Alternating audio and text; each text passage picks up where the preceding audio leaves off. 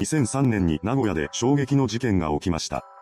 その犯人は、ひらひらさんと呼ばれる人物で、あたりではトラブルメーカーとして有名だったそうです。今回は、そんな犯人が起こした事件についてまとめていきます。2003年3月30日午後7時50分頃、名古屋市北区東水切町4丁目で、看護師の菅谷悦子さん当時22歳とその友人が自転車で談笑しながら通りかかると、後ろから赤い自転車に乗り、メガネをかけて赤い服を着た中年の女が、すみません、西魚曽根はどちらですか？と尋ねてきました。しかし、彼女らはその地名を聞いたことがなく、二人は顔を見合わせてしまいます。すると、相手の中年女は突然自転車から降り、カゴのバッグから凶器を取り出して、いきなり菅谷さんに襲いかかりました。彼女はそれによって腹部に傷を負いますが、とにかく逃げないといけないと考え、痛みに耐えながらも必死に走って逃げたそうです。一人残された友人は、菅谷さんが襲われたのを見て強く動揺していました。悲鳴を上げることもできず、立ちすくんでしまいます。そんな姿を見た中年女は、立ちすくむ彼女の方へと向かってきます。危険を感じた彼女はとっさに自分の自転車を中年女に向けて倒し、慌てて菅谷さんを追うように逃げ出しました。しばらく走った後に後ろを振り返ると、中年女は倒れた自転車のすぐそばに立ち尽くし、こちらをじっと見つめています。そうして少しの間、二人は立ち止まってお互いを見ていたそうです。しばらくすると急に声を荒げ、来るなと言い放ちました。そしてそれだけ言うと、道端に落ちていた友人女性の手提げカバンを拾い、再び自転車に乗って走り去っていったのでした。その頃、一人先に逃げ出した菅谷さんは、現場から150メートルほど離れた実家に逃げて帰り、玄関先に倒れ込んでいたそうです。彼女の帰りに気づいた家族はとても驚き、慌てて通報しました。そうして、彼女はすぐに国立名古屋病院に運ばれたのですが、その後回復することはなく、2日後の4月1日午後0時15分、悲しい結果となってしまったのです。そんな中、時を同じくして、現場から約3.5キロ離れた名古屋市千種区日清通り1丁目の路上で第2の犯行が行われていました。被害に遭ったのは近くに住む遠藤美里さん当時22歳で、菅谷さんと同じように中年女が突然襲いかかってきたそうです。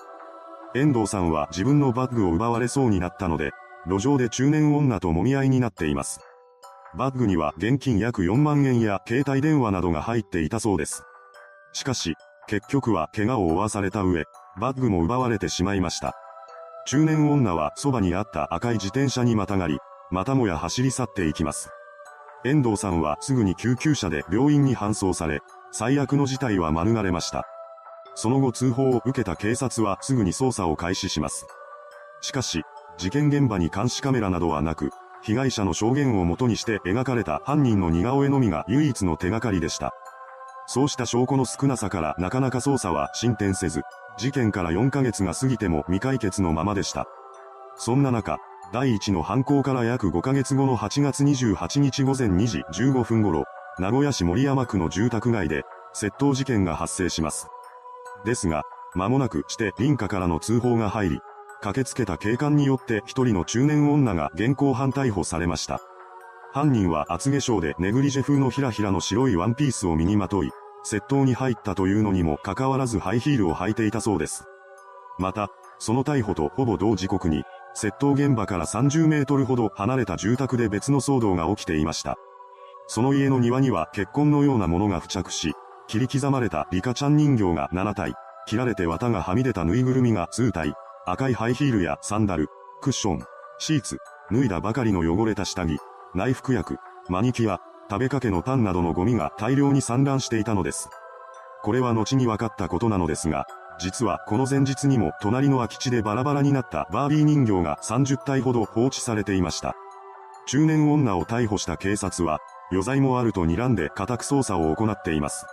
その結果、4月1日に襲われた遠藤美里さんのバッグや財布、使われたとされる凶器、また数えきれないほどの人形が発見されました。そうした証拠品を発見したことから、警察は一連の事件の犯行が全てこの中年女によるものだと推測します。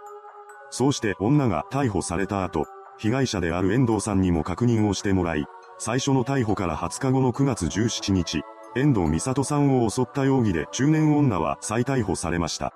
それからこの女に関する調査が始まり、彼女は名古屋市森山区鳥羽に住む、井田和代38歳だと判明。井田は取り調べに対し、金目当ての犯行であったことを認めました。また、3月30日の事件で奪われたバッグについていたキーホルダーなども井田の自宅から押収されたため、井田はこの件も自供することとなります。その結果、再逮捕からさらに1月後の10月17日、第一の犯行に関する容疑で井田は再々逮捕されました。これはその後分かったことなのですが、井田は近所ではトラブルメーカーだったそうです。具体的には、自分が猫を飼っているのにもかかわらず、近所で猫を飼っていた家に行き、お宅の猫がうちの庭でおしっこしている。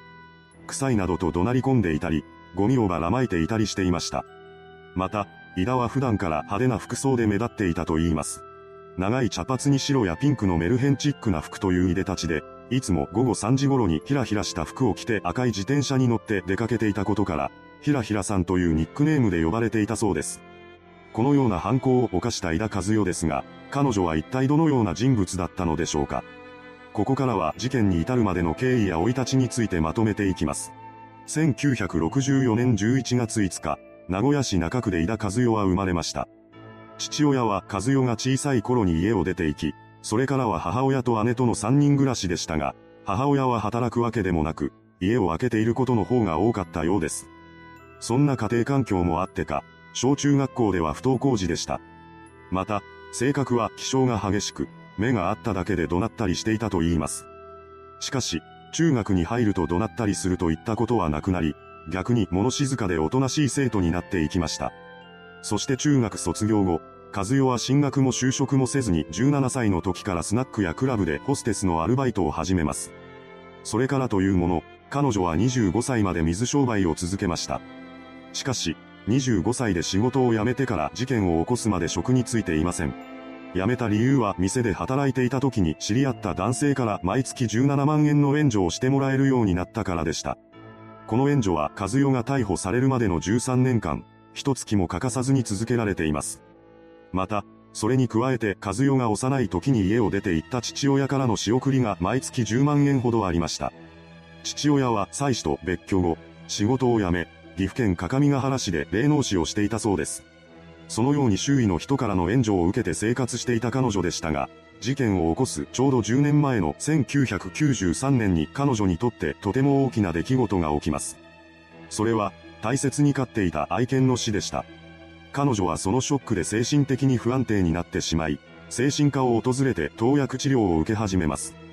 しかし、そうした治療の効果が出ることはなく、瞬く間に抑うつ状態となってしまいました。また、それから6年後の1999年には仕送りをしてくれていた父親が入院してしまいます。そこで和代は病院に見舞いに訪れ、退院後も月に1回は岐阜にまで通っていました。ところがその当時父親には愛人がおり、その女性が身の回りの世話などをしていたそうです。